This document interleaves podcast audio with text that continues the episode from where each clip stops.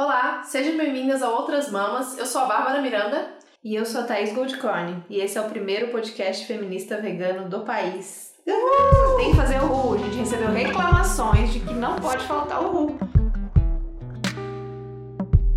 Bom, a gente está aqui em Brasília, é, recebendo uma convidada muito especial, Aline Hack, é host e produtora do Olhares Podcast, advogada, ativista, palestrante pesquisadora de feminismo, direitos humanos, movimentos sociais e cyberativismo. Tá certo isso? Eu peguei da descrição. É isso tá, mesmo. Ainda tá em, tá em dia? Tá em dia.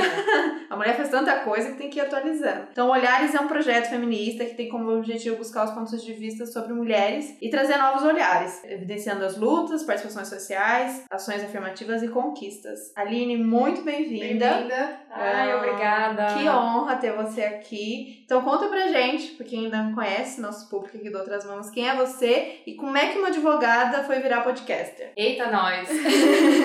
Gente, é impressionante como é que a nossa vida dá mil voltas, né? Pois é. é o mais legal é quando ela dá mil voltas e não para no mesmo lugar. Sim.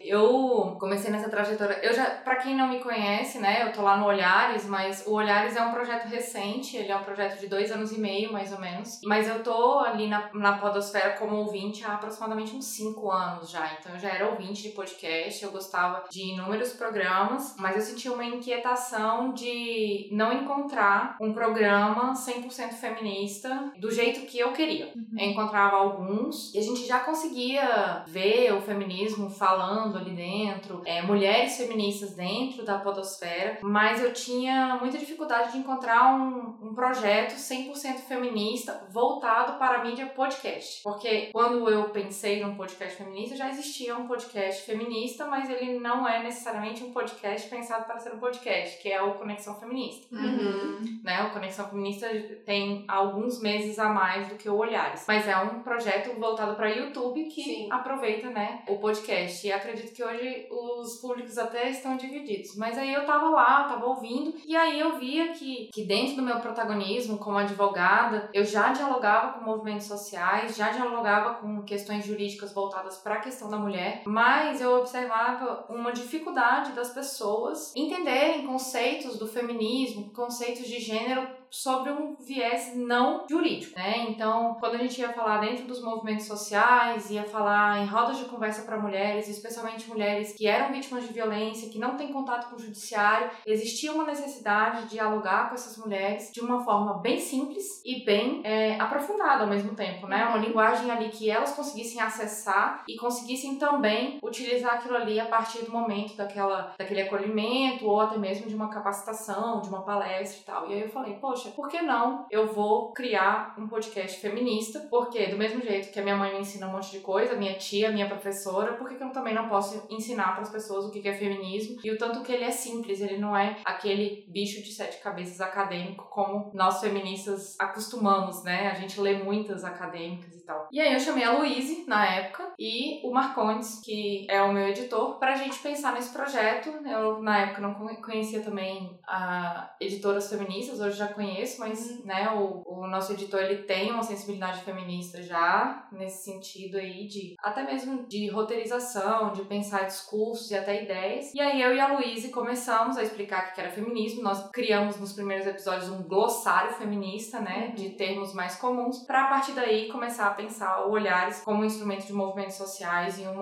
um instrumento de direitos humanos. Então a gente começou a destrinchar conceitos de movimentos sociais para depois explicar como os movimentos sociais se aplicam junto com o universo feminista e do mesmo jeito os direitos humanos, como eles se explicam dentro da luta feminista e a partir daí construir um, um conceito de direitos da mulher dentro do conceito de direitos humanos. Sempre partindo do pressuposto que as pessoas não sabem do que, que elas estão ouvindo, normalmente nunca pensaram sobre aquele assunto sob um viés de gênero, sob um viés feminista e com isso a gente consegue simplificar a fala acadêmica e ao mesmo tempo inserir as mulheres que estão dentro do protagonismo de luta social sociais, dentro do protagonismo de suas próprias vidas, trazer esse conhecimento e essa experiência para que as outras mulheres possam se apropriar desse conteúdo e ao mesmo tempo se apropriar dessa história para incluir dentro da própria história. Nossa, legal. Bom, você já disse que eu não era. Eu, eu não era uma, uma pessoa que eu ouvinte de podcast, por exemplo. Eu ouvia Mamilos e ponto. Uhum. É, um ou outro episódio picado que alguém me mandava, eu ouvia aquele, mas eu não era uma coisa que eu super consumia. E aí, desde que a gente teve a ideia de fazer, eu comecei uns meses antes a ouvir mais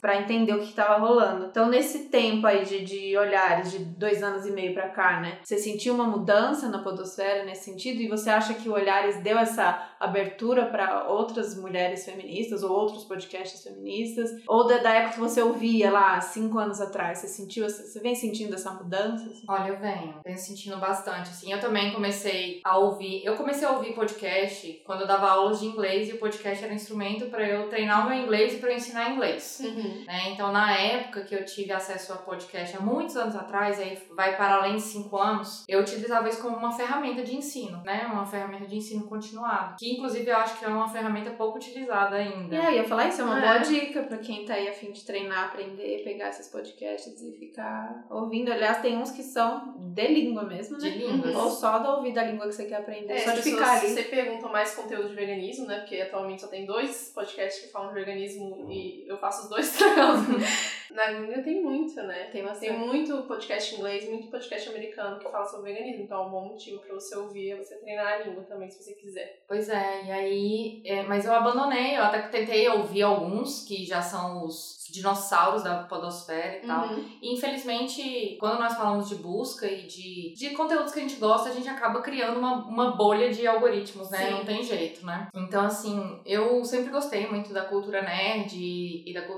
pop, mas eu sentia muita dificuldade de me sentir incluída, incluída dentro desse, desse contexto já criado dentro da podosfera. Então, os primeiros programas que eu ouvi, eu realmente não gostei, não, não me identifiquei a linguagem não era acessível e era majoritariamente masculina. Mas eu observava que quando eu retornei para a Podosfera, isso foi mais ou menos ali em 2015, 2014, final de 2014, eu retornei para a Podosfera ouvindo especificamente três programas. Eu ouvia é, o Mamilos, que tinha acabado de começar na Uhum. época, ouvia o Iradex, que é um programa de um grupo de Fortaleza, na época era feito pelo PH Santos, que é bem conhecido no Ceará, o Caio Anderson e o Gabriel Franklin. E eles falam, falavam sobre cultura pop e, e, eventualmente tinha uma mulher participando, né, e tal. E aí foi aí, a partir desse momento e a partir dessa linguagem que não era uma linguagem que me excluía, aí eu comecei a ouvir e comecei a procurar outros podcasts. E o terceiro podcast que eu ouvi foi o Weekend Cast It. Só que, o que acontece? Na medida que eu ia buscando podcasts com a qualidade, com o assunto que eu gostaria de ouvir, eu encontrava majoritariamente podcasts com a qualidade de áudio muito ruim.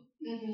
E isso, pra mim, né, pra mim, Aline, eu não sou a maioria da, da podosfera, inclusive a pesquisa da Bpod tá aí pra comprovar que a galera se interessa mais em conteúdo do que qualidade do áudio. Uhum. Mas, pra mim, eu que ouço podcast no carro, no ônibus, na academia com som alto, Uhum. da academia batendo, né, é, eu quero um podcast com uma qualidade de áudio boa. Sim. Então, eu observava que os podcasts eram feitos de uma forma não profissional e isso me incomodava muito. Então, por que, que o Mamilos também se destacou muito nesse Uhum. sentido, né? Porque desde o início existe essa preocupação e, como a gente observa em podcasts maiores, também existe essa, preocupação. Então, eles acabam se destacando por conta disso. Quando eu pensei no Olhares, eu falei, eu vou criar um podcast e esse podcast vai ter uma qualidade de áudio excelente. Nem que eu tenha que gastar meu último tostão, nem que eu tenha que vender minha bicicleta.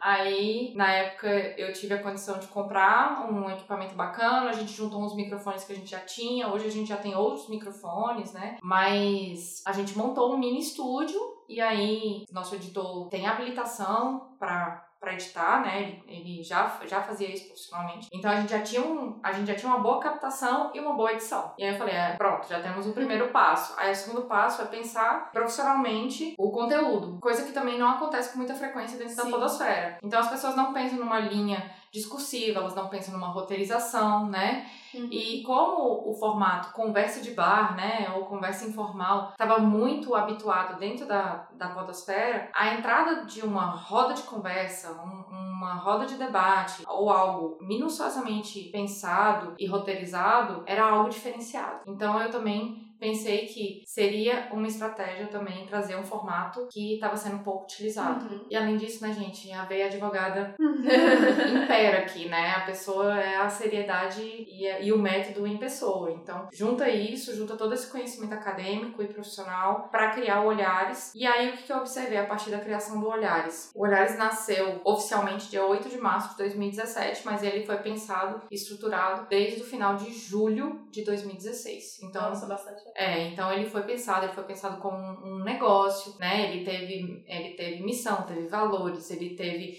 estratégia a pequeno, médio e longo prazo, né? A gente agora está na estratégia de médio prazo. Tudo isso é pensado de forma que a gente pudesse profissionalizar o podcast e entrar na onda da profissionalização do podcast, porque a Uhum. gente sabia que seria uma questão de tempo de que podcasts estariam indo por esse lado, por esse caminho. Então as pessoas estariam buscando novos formatos, estariam buscando novos equipamentos, novas formas de captação. E além disso, a gente tem a evolução da internet, tem a evolução da, da rapidez, né, da, da- dos dados da internet. Então as conexões ficam melhores. Uhum. Né, as captações ficam melhores, os programas de computador ficam melhores. Então existe uma evolução tecnológica de 2016 para cá que anda muito ao, a ao nosso favor. Outra coisa que anda muito ao nosso favor, e aí entrando no, no ponto que você falou de que como eram os podcasts naquela época como são os podcasts hoje, né? Eu estudo podcast desde que eu decidi fazer um podcast. Então, desde que eu sentei para fazer um podcast, para pensar um formato, eu estudei todos os formatos que eu conseguia encontrar, todos os tipos de linguagem. Eu fiz aula de oratória. Eu ainda quero fazer aula de locução, quero fazer aula de canto para melhorar a imposição vocal. Então, assim, eu trabalho com a voz como se a voz fosse realmente meu instrumento de trabalho. Mas eu tenho observado que existe um movimento dentro da podosfera muito importante. O primeiro movimento é o da própria profissionalização, como eu já falei. Então as pessoas estão buscando cada vez mais oferecer conteúdos melhores, pensados estrategicamente, captados de uma forma interessante, editados de uma forma melhor ainda. O segundo ponto é que quem não tem acesso à mídia tradicional está se apropriando de podcast para elevar a sua voz,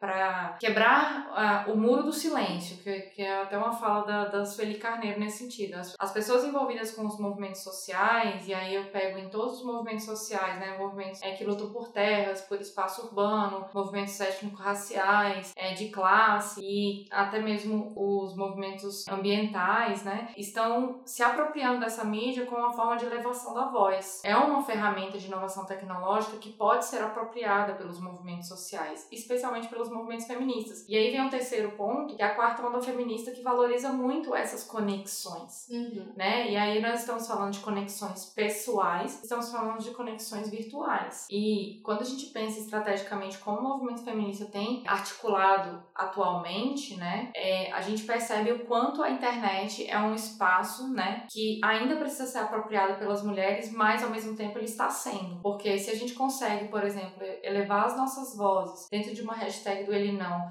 no Brasil e no mundo, como foi no ano passado, a gente está usando a internet em nosso favor, né? Então, criar uma página no Facebook com 4 milhões de mulheres e ter proposto movimento de rua, né? Então aí você vê também essa articulação online e offline, Uhum. Né? Para que a gente consiga articular e, promover uma, um, um conteúdo dinâmico, um conteúdo que ele não para, né? A, a permanência da agenda feminista é utilizar ao nosso favor as nossas vozes. E aí o podcast, sim, tem se articulado muito. Eu vejo que o Olhares ele foi um bom, um bom início para isso, especialmente para o movimento feminista dentro da podosfera. Porque quando nós começamos, assim, igual eu comecei a falar, quando nós começamos dentro da podosfera um conteúdo 100% feminista que falava sobre feminismo, éramos nós e as, e as colegas da, da Conexão Feminista. A gente fazia uma forma de captação, elas faziam outra, a, a nossa pauta é feita de uma forma diferente da delas. Uhum. Mas o nosso propósito é, é o mesmo, é promover o debate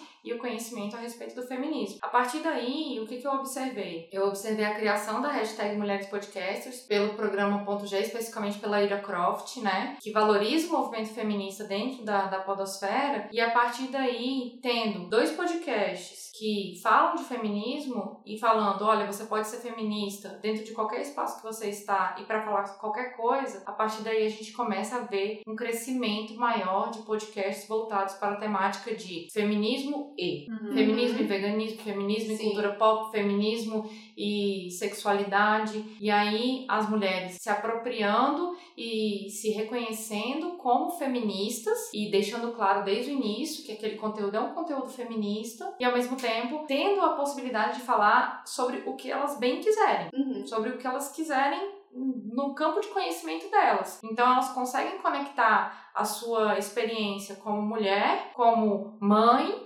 como filha, como, sabe, como uma mulher que trabalha, né? Trabalha em casa, trabalha fora do espaço doméstico, que é pesquisadora ou não. E aí eu posso, a partir daí, falar sobre absolutamente tá, tudo. Sim. Eu posso falar sobre empreendedorismo, eu posso falar sobre ciência, eu posso falar sobre cultura pop. E ainda assim, dentro do- da minha perspectiva, dentro da minha vivência, como mulher, como consumidora, e isso é importante colocar também, essa mudança de consumo, essa mudança de forma de encarar o próprio consumo, né? Uhum. E como tudo é apresentado pra gente, começa a ser discutido sobre várias mulheres dentro da podosfera. E isso é, é um movimento muito empoderador e muito forte. É maravilhoso ver. E pra quem não acompanha, isso acontece forte muito pelo Twitter, né? Essa coisa da, Sim. da hashtag Mulheres Podcasters e essa indicação e, e uma indicando a outra e chegando as novas e sendo acolhidas. A gente foi muito bem acolhida nesse sentido. A gente não é muito ativa no Twitter, na verdade. Não. E tem que contar aqui que é uma história engraçada, na verdade. Porque quando a gente decidiu que fazer o podcast, a gente pegou e, eu, enfim, eu já. Um pouco diferente da história da um um pouco diferente, mas eu já tinha um admirada. breve conhecimento de redes sociais, falei, salvei todas as redes possíveis com outras novos podcasts. Então vai Twitter, blá, blá, blá, blá. E aí eu nunca tinha usado Twitter, assim, já tinha usado Twitter, mas não usava mais, porque fazia um tempo que, né, na minha mente não se usava Twitter. Até que um dia a gente gravou com a Sabrina aqui em Brasília, a última vez que a gente veio pra Brasília, nós duas juntas. E aí a Sabrina falou: Vocês estão no Twitter? Eu falei: Eu acho que a gente tem um perfil no Twitter, mas eu, ela, gente, vocês têm que estar no Twitter, porque o Twitter é muito Podcast movimentado. acontece no É. Twitter. E aí, na hora que eu vi, você já tinha mencionado a gente, já tinha tipo umas Várias 60 menções, menções, eu é. fiquei tipo, mas a gente nunca Tinha um postou mundo nada. acontecendo, a gente não sabia. Não, é muito legal. Aliás, quem não tá no Twitter, corram pro Twitter. Aliás, o Instagram tá morrendo, gente. Morte horrível do Instagram. É bom a gente, todo mundo ficar seguro no Twitter por enquanto. Mas olha, esse mapeamento das redes é importante vocês falarem, porque as duas redes mais importantes para quem faz podcast hoje, e aí eu, eu tenho acompanhado também, as duas redes mais importantes são o Twitter e o Instagram. Uhum. Infelizmente, o Facebook Morreu, está- aí morreu. É. Morreu. Morreu o menino Facebook. Só falta enterrar. Mas assim, se você for olhar como a articulação é, funciona é, dentro desses dois espaços, e aí é bom a gente colocar que são públicos bem diferentes. Bem diferentes. né? Então, quando a gente volta é, o nosso podcast para o Twitter, a gente está falando com um público de Twitter. O público de Twitter é um público muito dinâmico, que gosta muito de conhecer coisa nova e está sempre engajado. Uhum. Então, o público da podosfera está no Twitter. Uhum. Uhum. Está no Twitter, assim, majoritariamente está no Twitter. Quem já ouve podcast Uhum. né? Quem já ouve. Então nós estamos falando de dois públicos diferentes. Quem não ouve podcast está no Instagram. E aí o Instagram é uma ferramenta poderosa para trazer novos ouvintes, Uhum. né? Sim. Porque ainda mais depois que o Spotify fez um convênio com o Instagram de modo a Sim. a compartilhar no Stories, né, para você um Uhum. link direto, independente se você tem 10 mil seguidores ou mais, né, Uhum. porque é, para quem não sabe no, no Instagram, você só pode colocar um link acima de 10 mil seguidores, então isso é um, um instrumento poderoso para quem tá começando a criar um podcast, acabou de criar uma conta de Uhum. podcast, acabou de criar uma conta de Instagram para esse podcast e ali tem um link direto que você não precisa ter 10 mil seguidores. Uhum. Então você acaba puxando pessoas que às vezes nunca ouviram Uhum. o podcast e tem a oportunidade de ter esse contato ainda pela, por uma ferramenta de streaming como o, o Spotify.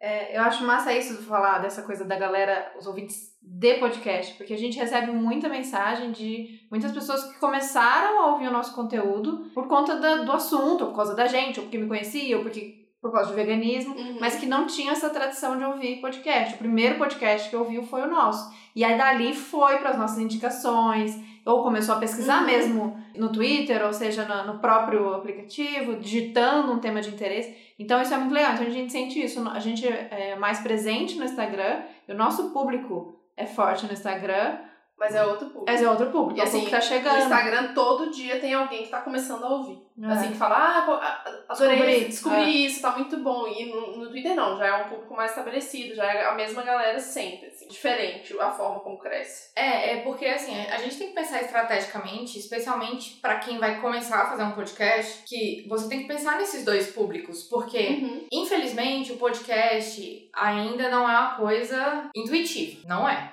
Definitivamente não é. Sim. Então, para quem já escuta podcast, essa pessoa já sabe que existem aplicativos de ouvir podcast, ou existe É. até o próprio Google Podcasts, ou até quem usa um, um iOS que tem um aplicativo nativo, né? Que a pessoa nunca soube para que, que servia, provavelmente, né? E fala, ah, isso aqui serve para ouvir podcast. Tem Ai, um mundo ali. é, Exato. Né? Então, assim, esse público cativo, né, que já tem contato com o podcast, ele está lá no Twitter. Ele está lá no Twitter. Mas, em contrapartida, dentro do Instagram, nós temos um público de. Especialmente de movimentos sociais ou de temas muito nichados. Por exemplo, vamos, vamos citar uma, uma pessoa aqui que eu espero que faça um podcast em breve. E ela, se ela, ela provavelmente vai ouvir este podcast porque ela é ouvinte de outras mamas. A Beatriz Sabor. Hum, Ah, né? Fala com ela agora. pra ela agora. É, Maravilhosa. então, a Beatriz, ela fala, é, é, ela vive o veganismo, né? E ela vive também a ginecologia autônoma. Uhum. E existe hoje um podcast que fala sobre sexualidade feminina. Existe, existe o Ventre Nós. Mas pode existir, por exemplo, o da Beatriz. E aí ela tem um público no Instagram maravilhoso e tudo mais, Uhum. né? Ela já tem ali um público cativo.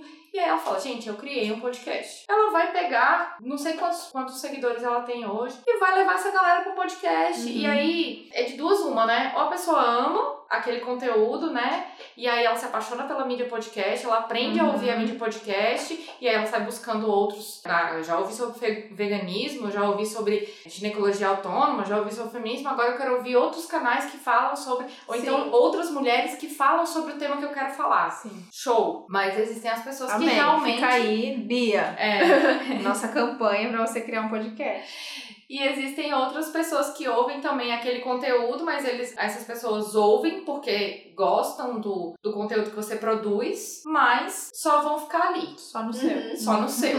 Só no seu. Ou nem isso. Ah, eu não gostei. Ah, achei muito longo. Porque Uhum. essa é uma reclamação constante de quem começa a ouvir podcast. É. Ah, eu, eu não gosto de podcast porque podcast é muito longo. Mas normalmente a pessoa ainda não descobriu que dá pra ouvir em várias velocidades. Rola isso também. Mas isso é uma sacanagem, às vezes, né?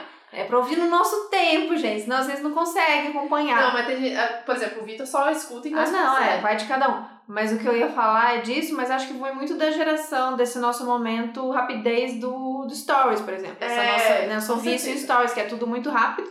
E vai passando e são pílulas de conhecimento. E aí você sentar pra pegar um conteúdo que vai ser mais destrinchado ali, 40 minutos, uma hora, uma hora e meia, a gente desacostumou, né? Mas eu amo justamente isso, gente. A graça do podcast é que você não precisa ficar sentado na frente de um negócio. Você pode fazer altas coisas. Faxina, lavar louça, Passear ônibus. No ônibus. Eu amo no ônibus. Às vezes eu não quero descer do ônibus porque não acabou o podcast. O caso Evandro faz isso comigo. Não, o caso Evandro tá reservado pros meus momentos de passar roupa. é, eu tipo, deixar a roupa acumular. Aí meu companheiro fala assim, amor, você pode passar roupa? Porque ele não sabe, né? Então a gente dividiu lá. Ele, ele E a sua as- função é passar. A minha função é passar roupa dele é outras lá, que a gente dividiu que eu também não curto, aí eu Uhum. passei pra ele. Mas assim, ele falou, amor, eu nem uma camiseta. Ele, não, ó, é, o negócio é o seguinte. Eu quero acumular X roupa porque o Bastante. caso Evandro tem duas horas, entendeu? Então eu quero ficar duas horas passando roupa pra ouvir todo. Né, Mas pô- é uma boa ficar Evandro dentro de casa, porque eu ouço na rua e, e às vezes eu tenho que agachar de nervosa que eu fico, baixa pressão. é terrível. Eu não ouço, eu nem me submeto. Me dá um sustos, eu olho para as pessoas começo a achar que todo mundo tá envolvido com alguma coisa. E esse não dá pra ouvir acelerado. não Esse dá. Não dá, esse não dá. Não dá. Então, é porque eu comecei. O primeiro podcast que eu ouvi foi Serial. Ah, que é bem o estilo do Que é o Evandro. Evandro. Quando eu tava morando nos Estados Unidos. E aí, de repente, todo mundo lá lê muito no metrô, assim, né? Eu morava em Nova York. Todo mundo lendo muito no metrô. E aí, de repente, quando eu percebi, tava todo mundo de fone no metrô. E eu falei, uai, todo mundo ouvindo música? Eu cheguei no trabalho, as pessoas comentando desse podcast. Eu, tipo, gente, eu não sei nem o que é isso. E aí eu comecei a ouvir, eu enlouqueci, assim. Eu chegava em casa ansiosa pra ouvir, porque eu não conseguia ouvir Aliás, existe um podcast de storytelling feito por uma mulher? Ah, é? Existe. Existe? Existe, o baseado em fatos surreais. Ah, eu já que é o melhor podcast não de Que storytelling. massa. E ele conta histórias reais de mulheres com fatos surreais. Ai, quero e às vezes é bem interessante, ele é bem curtinho, assim, é um podcast normalmente de 7 a 15 minutos. Ai, é feito legal. pela Marcela e a Sheili, a Sheili é atriz. Então, Eu conheço ela, acho que eu sei quem é. então, e é bem legal, assim, a, a Marcela é publicitária. Legal. E é, e é muito interessante porque às vezes o caso surreal, pra mim, não é um caso surreal pra você. Aham. Mas o que que acontece? Todas as histórias conversam com as histórias das mulheres, porque não existe nenhuma pessoa que não se identifique com pelo menos um episódio. Massa. E aí até gostaria de dar uma dica aqui. Se você for ouvir o episódio, comece ouvindo pelo caso da Sinomata Engorda. Se não mata, engorda. É, o episódio. É, então, o episódio que eu indico pra começar é Se Não Mata Engorda. Porque assim, é, é muito surreal. É muito surreal. Ai, já tô ansiosa pra vai ouvir. daqui a gente vai ouvir. É isso que é massa. É, Vai sair todo mundo aqui eu acho nesse episódio viciado em podcast. Sim.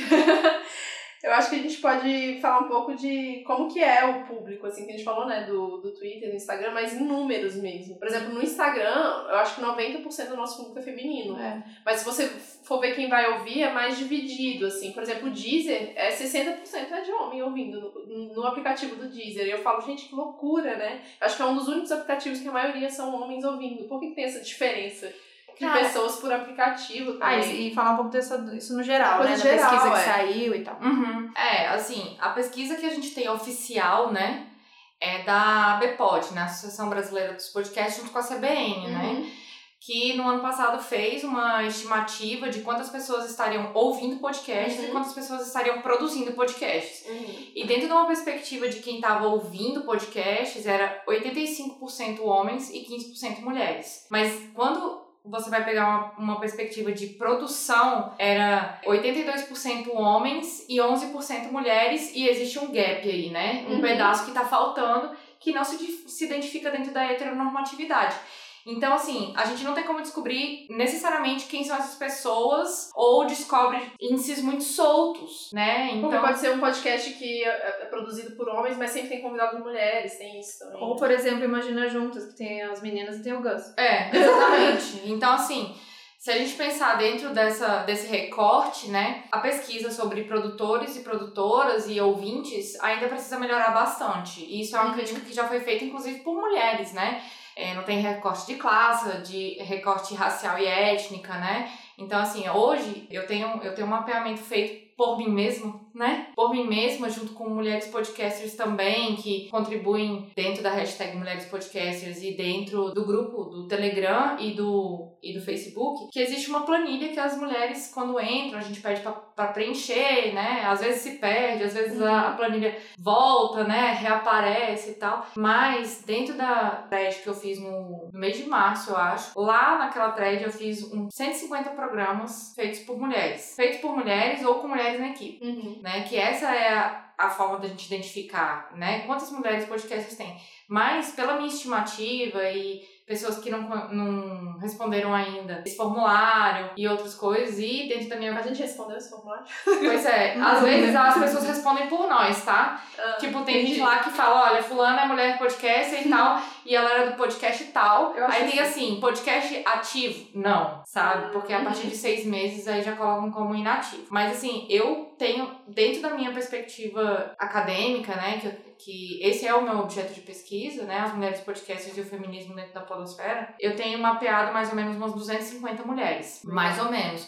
Porque lá na thread tem 150 programas mais ou Uhum. menos, mas eu já tenho mais alguns pra colocar. Mas alguns pro- programas tem mais de uma mulher, né? Uhum. Alguns tem duas, vocês são duas, eu sou uma, mas dentro do meu programa já teve duas. Uhum. Aí tem o, o Dragões de Garagem, acho que tem quatro. Sim, Sabe? tem quatro. É daqui de Brasília. Daqui de né? Brasília, né? Então, é, aí tem podcasts que tem que é solo, que é só uma mulher falando, mas aí, claro que a gente não tá considerando o universo de convidadas que entram Sim. dentro dos podcasts, mas a gente pode fazer uma análise mais detalhada dentro de X episódios, quantas mulheres participaram, quantas não. Também Uhum. é uma é um recorte que precisa ser feito dentro de uma pesquisa de podcast. Mas, fazendo uma, uma, um recorte só para o Olhares, hoje o Olhares, dentro do, do Instagram, o índice de audiência dentro do Instagram é de 90, 80, 85 a 90% mulheres. Uhum. E dentro do Analytics do Spotify é cerca de 15 a 20% homens. E aí, o mais interessante dentro do Analytics, a gente fazendo análise minuciosa episódio por episódio, é esses homens eles transitam. Uhum. Então, assim, normalmente é 15%. Só que num episódio de saúde mental, a- esses 15% estiveram numa faixa etária maior. Num episódio sobre ginecologia autônoma, eles estiveram numa, numa Uhum. faixa etária mais jovem. Então é interessante que não são os mesmos ouvintes homens. Sim. As mulheres estão lá, sempre o- as estatísticas são muito parecidas. Então as ouvintes que são as ouvintes cativas, que estão sempre dentro ali, né, das nossas redes, sabem que tá saindo um episódio novo, porque ainda tem esse defeito. O Spotify ele não te avisa que o episódio novo saiu, às vezes ele não te Uhum. avisa que você já reproduziu aquele episódio, então existe também esse problema no Spotify e no Deezer também, eu acho. Sim, e agora teve um probleminha que ele tá mostrando tudo na ordem cronológica de lançamento. Tipo assim, não tá. Você, você entra no- na página do, do, do podcast, ele não mostra o último episódio lançado, ele mostra o primeiro. Pois é. Aí tá todo mundo reclamando disso. Eu falei, gente, tem que reclamar pro Spotify, eu não posso fazer nada. Pois é, e aí isso prejudica o nosso trabalho É. como produtoras, né? Então, assim, é o que eu falei. Existem as pessoas que já, já são cativas do, do podcast, que já escutam em aplicativos de podcast. Então, essas pessoas já são as pessoas que querem saber quando, quando o episódio novo saiu. Uhum. É, já tem um, um download automático, né, Uhum. e tal. Mas não dá pra ignorar. Eu não sei os números de vocês, mas um terço do meu público tá no Spotify. Então significa que as mulheres estão entrando pelo Spotify. Isso Uhum. significa que o Instagram tá sendo efetivo nisso, Legal. Uhum. né? Mas de qualquer maneira a gente vê esse movimento forte e eh, as mulheres, esse número só crescendo, mas de qualquer maneira a gente pode traçar esse público e tanto de quem tá ouvindo quanto quem tá fazendo de masculino e, e branco, né? Eu, eu acho que não. Eu acho que não. Eu acho que a gente pode ser um pouco mais otimista nisso. Uhum. Porque se a gente fizer um. pedir para as mulheres fazerem um levantamento do público delas, existe uma dificuldade muito grande. É igual eu falei. O nível de profissionalismo dentro do podcast, ele não é levado ao pé da letra, né? Como existe a facilidade de fazer um podcast, né? Eu posso gravar do meu celular, né? Eu posso gravar dentro de um aplicativo gratuito do meu, do meu computador e não necessariamente ter aquela qualidade de captação, aquela qualidade de roteirização ou de edição, faz com que as pessoas também não tenham esse cuidado de manejar as redes sociais para adquirir números, Uhum. né?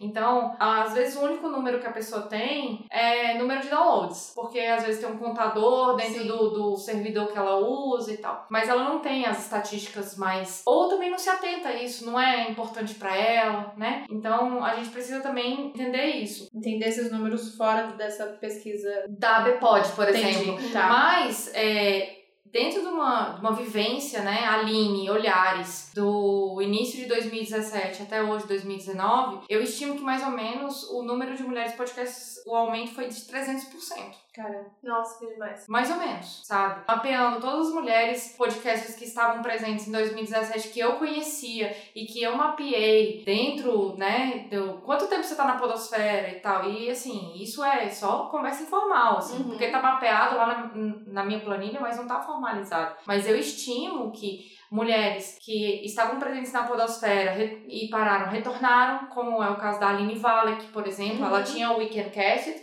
ele foi desativado e aí, depois desse movimento de mulheres, ela retornou agora com Bobagens Imperdíveis, que é uma extensão do trabalho que ela já faz como Uhum. escritora, né? Então, as mulheres também, elas têm um período de readaptação à podosfera, readaptação aos novos, aos novos formatos, a nova forma como está sendo feita, né? Então, conseguem se encontrar mais, conseguem encontrar a rede de apoio, então elas voltam. Então, quem, quem era, volta, quem não era, se sente é, confortável para começar e tal. Então eu estimo aí que, assim como o Spotify diz que 300% é o índice de audiência nos Estados Unidos, eu acredito que aqui no Brasil o índice de mulheres que criavam e criam hoje teve um aumento também de 300%. Porque se quando eu entrei eu mal conhecia 20 mulheres que faziam podcast e hoje eu conheço umas 250, são dois É, anos. é, então, então Muito rápido.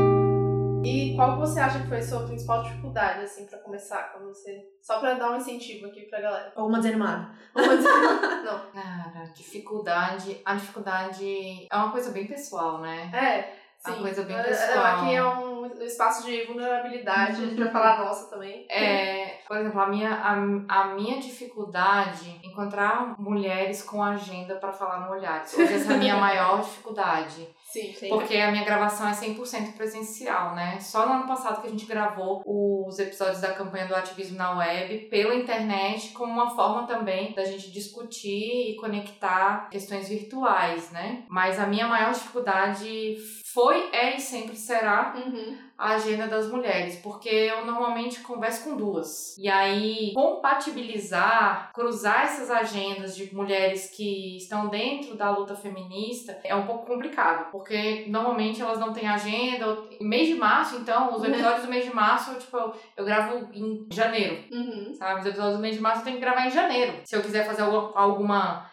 ação tempo. específica, alguma coisa assim. Porque chega o mês de março, nem eu tenho tempo Uhum. Sabe? Não tenho tempo pra nada. Às vezes eu tô gravando no, podcast com outras pessoas, pra campanha podcast delas, essas coisas assim. Esse, essa é uma dificuldade. A outra dificuldade, aí é uma dificuldade bem pessoal, que eu trabalho todos os episódios, é que eu não sei tudo. Uhum. Essa, é, um, essa é, um, é uma dificuldade que eu trabalho dentro do, dos episódios, dentro da formatação do conteúdo e até mesmo mediante as demandas das convidadas. Então, às vezes, eu não conheço uma pessoa que fala sobre o assunto que me foi demandado pelos ouvintes. Então, às vezes, eu tenho que estudar, eu tenho que conhecer pessoas, procurar movimentos. Outra dificuldade que eu tenho, e aí eu entro dentro de uma perspectiva classista e branca, né? Eu tenho, às vezes, dificuldade de ser bem recebida por outros movimentos de mulheres negras, indígenas, por conta do histórico delas, né? E aí eu super entendo quando às vezes acontece de eu chegar pra uma pessoa e falar: e aí, bora falar de feminismo dentro do Olhares, e a pessoa não conhece o Olhares, não conhece a Aline, e aí falar que essa branquela aí tá querendo falar sobre feminismo, Uhum. entendeu? E aí, assim, rola toda um- uma conversa, né? Você tem que conversar, apresentar o programa e tal. Então eu já recebi muito não. Ah, não, desculpa, eu não vou falar e tal. E aí, pô, eu super entendo. E aí, quando eu gravei sobre feminismo negro, por exemplo, que uma das convidadas falou: para o feminismo negro não existe sororidade, porque as mulheres brancas não estão dispostas a segurar nas nossas mãos de verdade. Aquela história de ninguém Sim. solta a mão de ninguém, Aham. né? Mas quem é a pessoa que você tá segurando a Vocês mão? nunca seguraram a nossa. É. Pois é, vocês Uhum. nunca seguraram a nossa quando a gente realmente precisou, entendeu? E isso remete também a uma autocrítica e uma autorresponsabilização sobre o conteúdo que eu faço. Então, o conteúdo que era produzido no início do Olhares não é o conteúdo que é produzido hoje. Uhum. Sabe?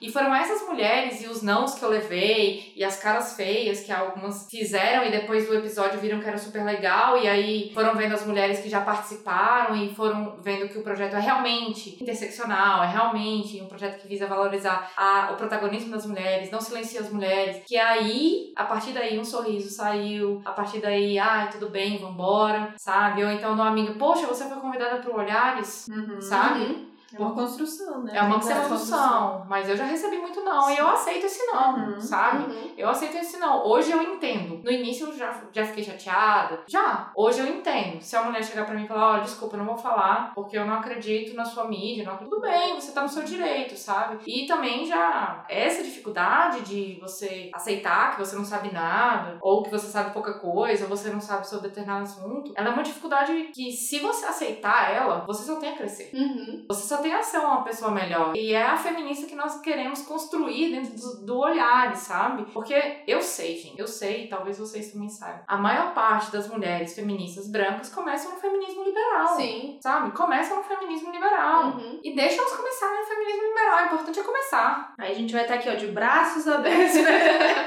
Deixa eu começar, mas aí vai ter uma feminista no meio do caminho delas que vai mostrar pra elas que a vida não é só igualdade de trabalho, Uhum. ascensão de carreira. Uhum. Vai ter uma feminista nesse momento. Olha, aconteceu uma coisa nessa semana para mim que foi assim, e é uma experiência que eu apenas abaixo a minha cabeça, abro os meus ouvidos, falo sim, senhora. Porque eu tenho uma colega negra que ela para mim é uma referência no movimento negro, ela é uma referência no movimento de luta contra a tortura e contra o encarceramento feminino. E ela inclusive já participou do Olhar, só não vou falar o nome dela. Uhum. Mas ela já tá lá. E aí, eu tô no movimento agora. Pra quem não sabe, eu trabalho como palestrante também. E eu também ganho a vida com, com isso, né? Então, é, a gente capacita e tal, e a gente acredita também em algumas coisas. E, e sendo uma advogada e trabalhando dentro da questão de violência doméstica de vez em quando, direitos de gênero, a gente sabe que uma das coisas que mais dificulta as mulheres a sair de uma situação de violência é a dependência financeira do companheiro. Uhum. É uma das coisas. É, os índices são claros, né? A gente não. Contra dados não há argumentos, né? E aí, eu fui fazer um curso de emancipação econômica e empreendedorismo feminino para levar isso para as minhas palestras também. E aí eu fui conversar com essa minha colega sobre isso. E aí ela falou: beleza, eu levo isso para a mulher no presídio. Aí ela se empodera financeiramente, mas ela não consegue se empoderar psicologicamente do cara lá. E aí ela vai, por exemplo, ela cria um salão ou ela cria um espaço econômico que ela consegue tirar a renda dela. Mas aí, ô meu amorzinho, é como você colocar isso aqui e quando vê a mulher tá vendendo uma coisa, outra, outra e tem pó lá no meio. E aí eu falei, caraca, não tinha pensado sobre isso. Então a gente precisa de. É, ok, sim senhora. Uhum. Sabe? É. É. Então, assim, Quando a gente acha que é É, simples, a gente sempre é. assim, quando a gente acha que tem uma solução simples, a gente vê que sempre o buraco é mais embaixo. É, a gente sabe que uh, outro- outro- os dados mostram, né, que as mulheres são que realmente sustentam as casas, né, no Brasil, assim, assim nesse sentido de, tipo, correr atrás e juntar dinheiro, não sei o quê, mas aí você vai ver o que, que elas estão fazendo com dinheiro e não é só a independência financeira delas ganharem e querendo dar o dinheiro delas. Eu, tava, eu exatamente a mesma coisa, eu sentei no ônibus, indo, a, a gente tava indo pra um restaurante, sentei no ônibus, peguei o ônibus, sentei do lado de uma diarista. E eu vi pelas mensagens que ela era dia- diarista. né? Aí comecei a puxar papo com ela, é, perguntando, perguntei quanto, quanto que ela cobrava, não sei o que. Ela começou a reclamar dos clientes dela que estavam pedindo pra ela reduzir o preço na semana. E aí a gente ficou conversando sobre isso, não sei o que. Começa vai, começa a ver, ela chegou num ponto de tipo, eu, super independente, né? Eu não, não ponho o homem dentro de casa, não, porque só dá trabalho esse negócio. Quando você menos espera, já tá te pedindo dinheiro pra ele beber, pra ele gastar com outras coisas. Quando você vê, tá as minhas amigas tudo lá, ó, o cara ocupando a casa, Não, elas pagando tudo pra eles. E eu falei, gente, que foda, né? Não, e às vezes o cara tem um artifício psicológico tão grande, né? Porque, Uhum. assim, dentro da violência psicológica, a violência econômica e a, e a psicológica, elas caminham muito de mão dada. Então, assim, o cara chega, aí fala, aí chega pra mulher e fala, ai, amor, você não controla bem a grana, deixa que eu te ajudo. Aí vai, ah, deixa que eu pague as contas do mês, me dá o seu cartão de crédito. Aí acabou o dinheiro da mulher, acabou o cartão de crédito, Uhum. acabou a, a autonomia financeira. Aí ele começa, ai, e aí ele vai, né? Ai, que vai afastando essa mulher dos espaços de apoio, aí a mulher vai se perdendo, vai se perdendo. Quando ela vê, ela não apoio de ninguém, não tem dinheiro, não tem nada, né? Mas assim, o que ela, essa minha amiga me trouxe é essa perspectiva, sabe? Porque, igual você falou, esse índice de, a maioria das mulheres, esse índice é de 68%. Uhum. É de 68%. E a maioria das mulheres são negras. Então, se a gente pegar esse 68%, 60% dos 68% são mulheres negras. E dessas mulheres negras, um pouco menos da metade vive abaixo da linha de miséria. 400 reais por mês. Então, se a gente vai fazendo os recortes, os recortes, os recortes, a gente vai perguntando quem são as mulheres que hoje financiam as suas próprias casas, são responsáveis financeiramente e emocionalmente por uma casa, né? E dessas mulheres, quantas são negras e quantas das negras ou quantas dessas mulheres estão abaixo da situação da linha da pobreza? Cara, é, é assim, angustiante. Uhum. E a gente vai recebendo esses negócios, vai recebendo, vai recebendo, e aí vai falando, né? Sabe? E cada mulher traz um recorte diferente. E a gente, é importante a gente, como né, criadora de conteúdo, a gente colocar essas. falar isso. Porque a gente- a gente é muito cobrada no, nessa, nessa. né, Mesmo na sua dificuldade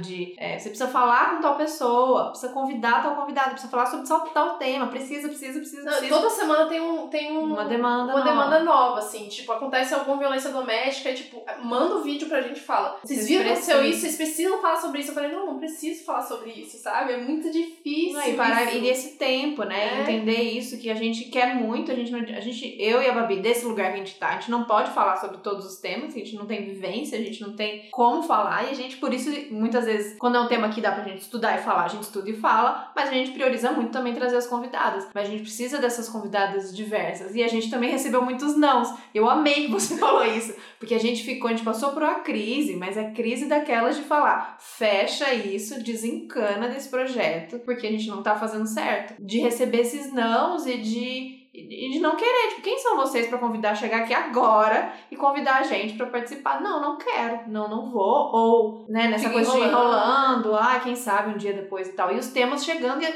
e os ouvintes, co- as ouvintes cobrando. É, O eu. silêncio de outras mãos sobre isso. E não é, né? A gente sempre quer falar, mas tem essa dificuldade extra com essa relação dos convidados. Tem, tem um vídeo que eu gravei com a Heloísa do Conexão Feminista, que a gente gravou até pro mês de março, que a gente falou sobre a carga mental ativista. Uhum. Que é, que é essa cobrança excessiva, né? E aí, assim, e vocês falam de um tema recortado, né? Uhum. Eu não, eu falo sobre, tipo, todo o universo feminista, né? Então, quando, quando acontece alguma coisa. Gente, o meu WhatsApp, eu, eu esses dias eu até falei no, no Twitter, eu cheguei ao, ao ponto de que as minhas mensagens não lidas do WhatsApp se multiplicam mais rápido do que as dívidas de um cheque especial.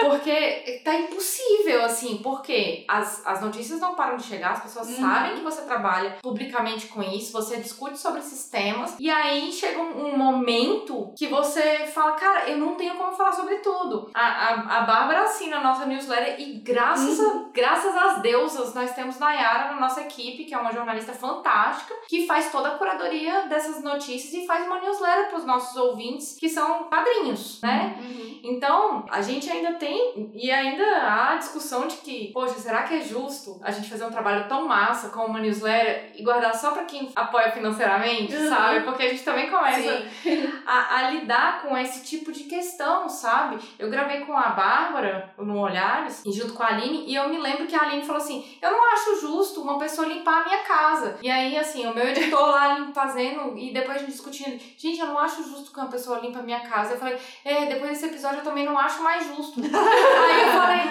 Aí eu falei, poxa, mas a pessoa tá ali, ela tá vivendo do trabalho e tal. Só que a pessoa que limpa a minha casa, por exemplo, faz sabonete. Faz sabonete, faz vela, faz aqueles negócios cheirosos que fica com os palitinhos, Uhum. sabe? Difusor. E aí eu cheguei pra ela e falei, olha, eu vou diminuir a sua faxina de duas vezes por semana, duas vezes por mês pra uma. Aí ela falou, poxa, mas o que, que eu vou fazer com a diária? Eu, Cara, faz sabonete, sabe? Faz os negócios cheirosinhos, usa esse dia pra você produzir mais e tal. Ela, ah, é mesmo, né? E tal. Aí ela me ligou esses dias, mandou um monte de foto, olha só as fotos e tal, sabe? Nossa. Então, assim, aí chegou, teve uma ajuda do fotógrafo que ensinou ela a tirar as fotos do produto dela. Então, assim, eu, eu cheguei pra ela e falei: a minha intenção é que você não limpe a minha casa nunca mais. E nem a casa de mais ninguém. Porque as Uhum. pessoas têm que me aprender. E aí, isso veio de um episódio do Olhares. Demais. Sabe? Veio do episódio de outras mãos.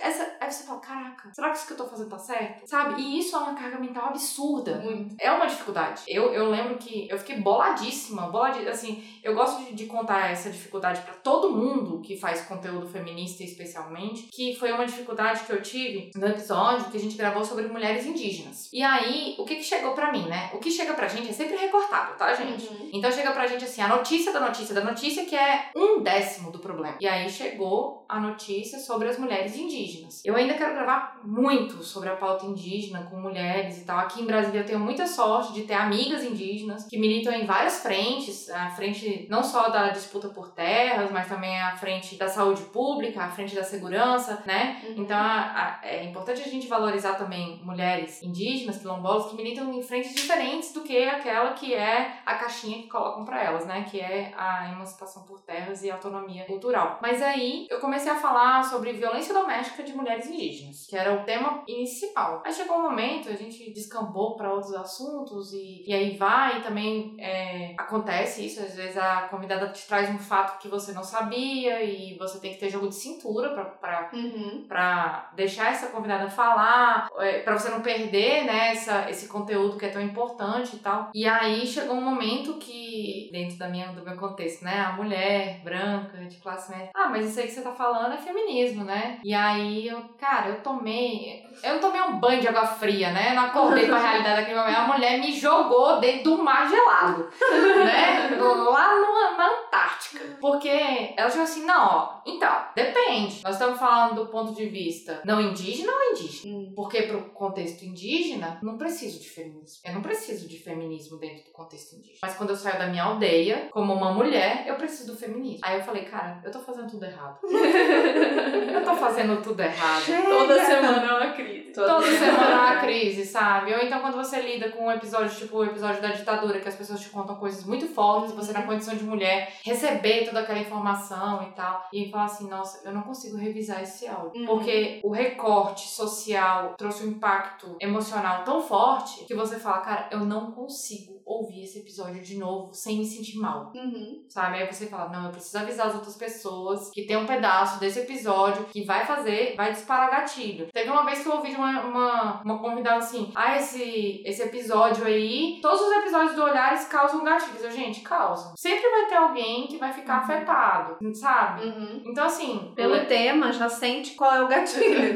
leiam o tema, leiam, não, não vou no clickbait, né? Leia é a título. descrição. Leia a descrição do episódio, veja se você tá preparada pra acompanhar esse episódio, sabe? Uhum. Se você já teve um histórico de abuso sexual, É. tem um episódio sobre abuso sexual, você tá, você tá preparada pra ouvir uma discussão sobre esse tema? Você teve um episódio de violência doméstica, você tá preparada pra ouvir esse, sabe? Ditadura. É, é puxado, é, puxado. É, e a mesma coisa entender que a gente também não tá preparado pra falar sobre tudo, né? Porque é, é, é isso. É, cada semana tem uma novidade, ainda mais com esse governo. Cada semana é uma coisa absurda que acontece e toda semana vai ter alguém falando pra gente, fala sobre isso. Eu falei, cara, eu não quero falar sobre Eu não tô bem pra falar sobre isso essa semana. Pode ser que daqui a seis meses eu resolva falar sobre isso, mas essa semana não vai Essa acontecer. urgência também, É. a gente ter que se posicionar e ter que dar uma opinião rápida sempre. Às vezes a gente até quer falar, mas a gente quer estudar mais, a gente quer entender melhor. Então tem essa urgência de, do- dos temas ficarem velhos, né? É tudo tão rápido que precisa postar naquela semana, senão aquele tema ficou velho. Mas nenhum tema voltado pra mulher fica velho. Isso é Exato. uma coisa que eu aprendi com olhares. Os temas, eles se renovam. Então, assim, então, por exemplo, a gente tá gravando esse episódio essa semana. Um tema urgente pra se falar agora, nesse momento, é violência obstétrica. Uhum. Mas eu falei sobre violência obstétrica há dois anos atrás, quando eu criei olhares. Então, assim, sempre volta, sempre vai, sempre volta. é, assim, eu não fiz um episódio sobre violência obstétrica, mas a gente falou sobre feminismo e maternidade combinam e a gente falou sobre um tema que toca nos dois pontos que é a violência obstétrica. A gente comentou, né? E falou da importância de se discutir esse tema, de se legislar sobre esse tema. E aí, dois anos depois, estoura uma bomba, né, da violência obstétrica. Quando alguém fala, Aline, você precisa fazer um episódio da violência obstétrica. Ó, a gente já conversou Volta esse lá, assunto é. lá naquele lugar. Isso é massa de dica que às vezes a pessoa chega tanto no para quem produz conteúdo no Instagram, no YouTube, podcast, chega, adora o seu conteúdo e começa a, a demandar, né, temas. E, é importante que é legal se você gostou e tal, volte para trás, tem muito conteúdo para trás, ouve é, os temas que já foram falados, né? Tem muita coisa a se consumir para trás, né, do que a gente ficar sempre pedindo para mais, mais. É, os temas que envolvem as mulheres são atemporais. Não é à toa que em 1932 as mulheres estavam brigando por voto, em 2018 elas estavam brigando por cota eleitoral e cota partidária. Então é, tá tudo bem, não tem Uhum, jeito, sabe? Sim. Tem uma coisa sobre podcast que, desde que eu tô estudando e vendo mais, que é a frase que a gente já falou aqui. Esse ano é o ano do podcast, né? Fala isso porque parece que é isso. Tá crescendo muito, então todo ano cresce um monte. E você fala, agora isso vai estourar, vai popularizar. E a gente ainda encontra muita gente que fala, podcast, que é isso? Onde ouve? Como ouve? Enfim. Mas no Brasil, enfim, a cultura tá crescendo, todo mundo ouvindo, o número de podcasts aumentando, como a gente falou aqui, mulheres podcasters, o que é muito massa. Mas a gente fazendo agora na prática, a gente vê que isso é um trampo de fato, né? É o trampo de pesquisa, é o trampo de rote- roteiro, é o trampo de é, atrás das convidadas, Edição. aí gravação, edição, mídias, publicação, o texto, são divulgação, fora os eventos. Então é muita coisa. Muito, muito tempo nosso, energia, investimento. E nem sempre essa, essa, essa troca vem monetária, né? Vem em dinheiro. Ainda é uma questão, acho que, acho que você falou muito em profissionalizar, isso é muito massa, pra gente falar sobre isso e da gente se reunir como uma, um grupo, né? Porque a gente, a gente ouve muito isso. Ah, eu queria fazer um podcast, dá dinheiro? é uma pergunta que a gente já recebeu também. E aí não, não é uma via direta, né? Acho que a internet tá, no geral, caminhando pra isso, né? Muita gente que produz conteúdo no YouTube, se você é pequeno, médio, são desafios de você ver como você vai monetizar isso, porque é uma mídia que a gente se apaixona, quem faz e tá aqui acredita nisso. A gente, eu e a Babi, a gente entrou nessa, a gente realmente se apaixonou, a gente é nosso xodó, é o que a gente quer fazer, a gente investe tempo, energia, dedicação. E aí, como é isso pra você? Como você lida com isso? Quais são as alternativas pra você fazer dinheiro? Dá pra fazer dinheiro diretamente? É importante a gente falar dessas alternativas, a gente contar com, com as pessoas que gostam do, do nosso conteúdo, né? Em relação ao apoio e tudo mais. Porque não existe, ou, né? Existe, mas são só os grandões. Como que funciona isso? Quem faz dinheiro com podcast? Gente, a gente, pra pensar se, se podcast dá dinheiro, a gente tem que pensar, Instagram dá dinheiro? Pois é. Twitter dá dinheiro? Uhum. Sabe? Porque são todas mídias gratuitas, né? Uhum. A única coisa que ainda dá dinheiro, assim, que publicamente dá dinheiro é YouTube, YouTube, né? Sim, mesmo assim é bem pouco. É né? Você tem que pouco, ser né? muito grande É, ganhar tem dinheiro. é, hoje em dia você tem que ser muito grande, né? Já foi o tempo que menorzinhos ganhavam Sim. algum dinheiro ali, mas hoje em dia você tem um- uma linha que se você não alcança ela, você não começa Uhum. a monetizar, né? Você monetiza acho que a partir de 10 mil visualizações, eu acho. É. Mas assim, quando alguém me pergunta, podcast dá dinheiro? Olha, veja bem, né?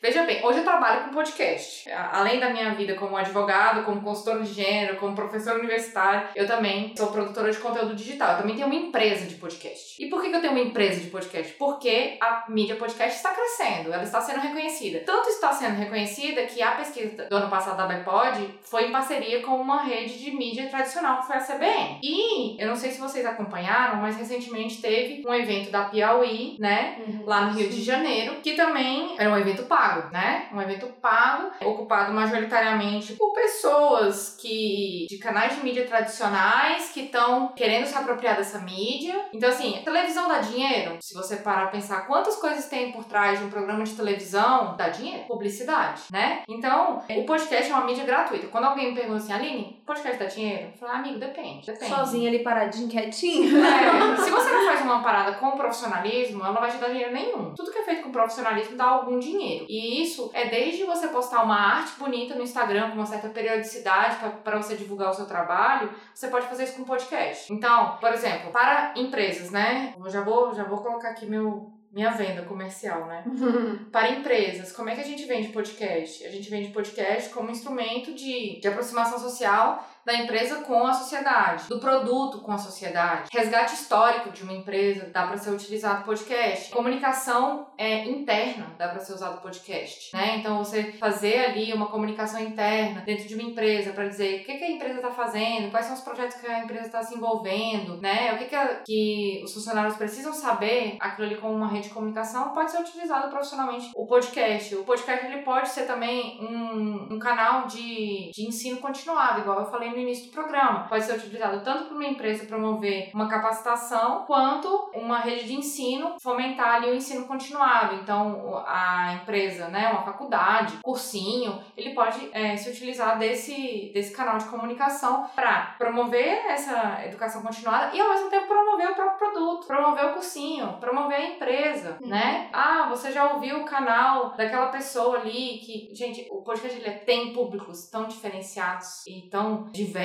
né? Que uma pessoa pode ser a expert da expert da expert e fazer um conteúdo que ela domina e ninguém mais está dis- distribuindo no podcast. E aí a pessoa que tem necessidade de ouvir, que não pode ir numa palestra dessa pessoa, porque às vezes é um, é um conteúdo pago, pode ser que ela saiba um pouquinho mais do jeito de agir daquela pessoa, ou então se espelhe nesse ou nessa profissional para criar o próprio negócio. Então, indiretamente dá dinheiro né? Ou, ou então essa pessoa ser chamada para dar uma palestra, para ser chamada para dar um curso, né? Outra forma também que eu observo é a, a publicidade dentro dos programas, né? A gente tá vendo que o Mamilos hoje é patrocinado pelo Bradesco, Tem então os programas da Natura também. tem, tem programas da Natura, então isso envolve dinheiro, né? Mas assim, a gente, a gente nunca pode se comparar com, com programas muito grandes, como por exemplo Mamilos e Nerdcast. Uhum. Porque, primeiro, estão dentro de ca- canais de comunicação que, que têm um trânsito de comunicação muito grande, conhecem empresas de publicidade, né? E já tem um público cativo muito grande. É, quando a gente pega o Media Kit do Mamilos, por exemplo, pelo menos o Media Kit está dizendo que tem 120 mil ouvintes por episódio. Caramba. Então a gente não pode se comparar. Uhum. A gente tem que se comparar, por exemplo, aos pequenos produtores de podcast. Quem são os pequenos produtores de podcast? Pessoas que têm até 5 mil downloads por mês. A partir daí, vai indo de pequeno para médio, que é de 5 mil a 50 mil. Uhum. Né? Então você vê que o médio ele, ele tem uma extensão de downloads muito grandes, né? Então a gente tem que pensar nisso. E outro, quem é o nosso público? O que, que a gente quer vender para esse público? A gente realmente quer vender alguma coisa para esse A público? gente sempre fala dessa dificuldade aqui, que a gente é um podcast vegano, anticapitalista, que Exato. questiona tudo, que tá aí metendo pau em tudo. Então é complicado pra gente, é um dos meios, publicidade, pelo menos com as grandes, que é quem tem grana pra investir, não é um caminho por aqui. Então a gente tem que ir pelas beiradas e pensando em caminhos alternativos. Exato, aí vocês podem elaborar um workshop e cobrar por isso. Vocês podem, Uhum. né, elaborar uma roda de conversa, um workshop em relação a outro assunto que vocês dominam, né? Pode ser que seja chamada para falar sobre jornalismo, sobre a área que, ela domina. Qual é a sua? Sou da comunicação. Sou da também.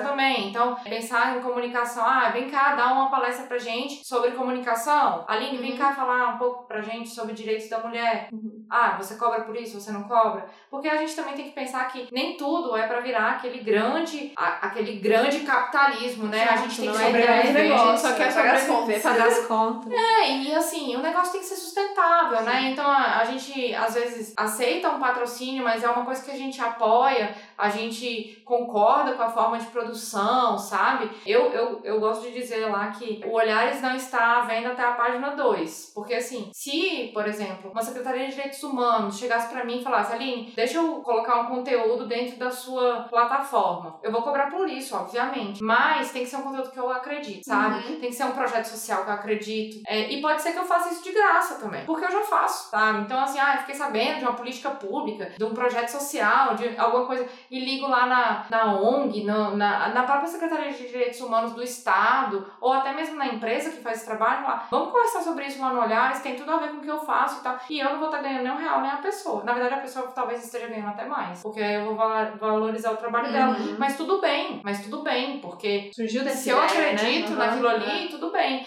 Agora eu vejo, por exemplo, podcasts de livros que ganham percentuais de livros que, que indicam, né? Ou, ou de filmes, às vezes o, o pessoal manda o filme pra discutir no podcast e paga por isso. Legal. Então, assim, existem formas de tem ganhar uma- dinheiro. É, mas tem que ser criativo e tem que, tem que É, descobrindo qual é a tem que sua, né? diversificar também, né? Não é, um, não é um jeito só. Os apoios que a gente faz, tipo padrinho ou apoia-se, que é o que a gente faz, é um dos, é um dos pilares e um dos primeiros, na verdade, Não, e né? Que é, é muito pequeno comparado que, com quanto custa pra fazer um podcast, pra manter um podcast e pra ele virar nossa profissão, né? É, exato, porque assim, um apoiador, ele, ele mantém o projeto vivo. Uhum. E é isso que as pessoas que apoiam o projeto precisam saber. O apoio de doação, ele mantém o projeto vivo. Ele possibilita a gente pagar uma edição, caso a gente não tenha tempo de editar, né? Equipamento. Equipamento, às vezes o. Ah, gente, às vezes o equipamento quebra, tá? E o meu já aconteceu, né? Um pequeno deslize. Mas, a- às vezes, Uma é roubado. Porque já aconteceu também. Com, não comigo, com uma mulher podcaster que eu conheço. Teve o carro arrombado e roubaram o, O o gravador. gravador. dela, que era não só o instrumento de trabalho dela no podcast, mas na vida. Então, assim, a gente precisa entender que esse dinheirinho que todo mundo ajuda ali, o cafezinho, né?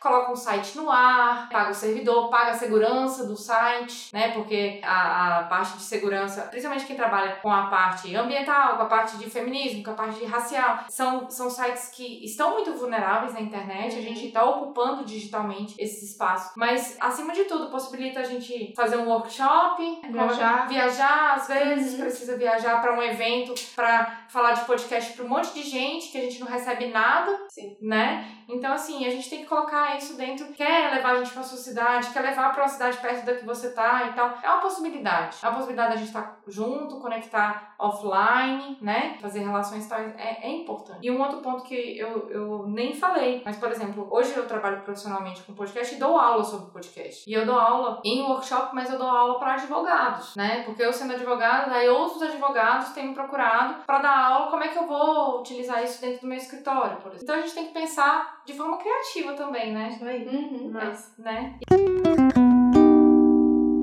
E acho que falando sobre isso e tudo que a gente veio construindo até aqui, esse crescimento lindo, maravilhoso das mulheres podcasters, é quase que um chamado aí. Você sente essa Sim. vontade de se comunicar de alguma maneira. Esse chamado é pra você pegar e fazer não só um podcast, mas você pegar aquele projeto e fazer acontecer. É meio isso. A Aline fez por um caminho maravilhoso, admirei o Marco. Pensou, planejou, escreveu. A gente mais meteu a cara, mas meio que, é, apesar de podcast ser uma coisa desconhecida pra mim e pra Babi, não fugiu muito do que a gente já vinha Sim. fazendo, né? Do nosso ativismo e as duas meio que da Babi Designer ou da, da comunicação. Mas de qualquer maneira, acho importante sim ter responsabilidade, sentar, planejar, fazer, mas dá pra fazer, sabe? Uhum. Sentir que dá pra você, se tem uma coisa que você quer falar pro mundo, tem muita coisa que a mulher pode falar. Isso, eu amei isso, dos temas que vem surgindo no feminismo e é isso. Tem muita coisa ainda que pode ser falada com você sendo uma mulher e trazendo esse esse olhar feminista de temas diversos e temas que a gente não ocupou muitas vezes, né? Falar de game, falar de esporte, falar de. Tem tanto tema pra gente poder falar. E dentro do veganismo, muito. A gente uhum. precisa de mais aí companheiras, porque a gente não acha que tem só a gente ficar aqui falando. Então, esse episódio é essa vontade de falar dessa mídia que a gente se apaixonou tanto, mas também esse chamado, você que sente que tem um projeto aí que dá para falar, dá para colocar no mundo, coloque. Seja YouTube, seja podcast, seja livro. Coloca, Instagram. coloca pro mundo. Instagram. Começa no Instagram, de repente. É, e assim, eu não, não poderia deixar de falar que, além da hashtag Mulheres Podcasts, que foi criada pela Ira, né? Foi uma iniciativa para mostrar para todo ouvinte que sempre existiu mulheres na comunidade de podcast no Brasil. Então, resgata historicamente as mulheres e incentiva as que estão entrando. É, depois do sucesso dessa hashtag, o podcast HQ da Vida, que é um podcast com temática LGBT, está encampando a hashtag LGBT Podcasters. Legal. E outros podcasts é, que debatem a questão racial e também estão ocupando com suas vozes, não só para falar sobre a questão racial, estão encampando as hashtags podcasters negros e podosfera preta. Massa. Então são podcasters dentro do movimento que a gente pode estar tá utilizando para estar tá incentivando pessoas, sejam elas mulheres, pessoas LGBT, pessoas negras, a fazerem podcasts e divulgar o trabalho dessas pessoas, né? uhum. né? Pra gente estar tá utilizando esse caminho para debater temas e também para mostrar que essas pessoas podem falar sobre todos os temas que quiserem. Legal, legal. E se você tá ouvindo a gente, já viu que a gente falou zilhões de nomes aqui, vai estar tá tudo lá no Medium, a listinha da quantidade de podcast. Uhum. E não precisa ficar desesperado de ouvir todos. Escolhe por tema, vê o que você tem mais afinidade e ao, ao longo do tempo você vai selecionando, assim. Eu mesmo não sou uma, uma ouvinte assídua de nenhum podcast, assim. Eu ouço bem o picado, é pelos temas, é pelo tema que eu tô afim de ouvir. Às vezes eu volto lá atrás e pego um episódio antigo para ouvir e é por aí vai. O importante é a gente estar tá circulando a informação, ouvindo as coisas que a gente gosta, compartilhando com os amigos, que é assim que a gente faz os podcasts crescerem. Ah, e nesse momento que a gente às vezes sente tão sozinho, a gente fala muito sobre isso, né? Às vezes desamparada né? nesse momento político e a mídia tradicional, todo mundo já saturado. Vai atrás daquela informação que conversa com o que você acredita. É, conversar com o host do podcast é terapêutico. Assim, eu me sinto íntima de várias pessoas e as pessoas falam isso pra, pra gente, né?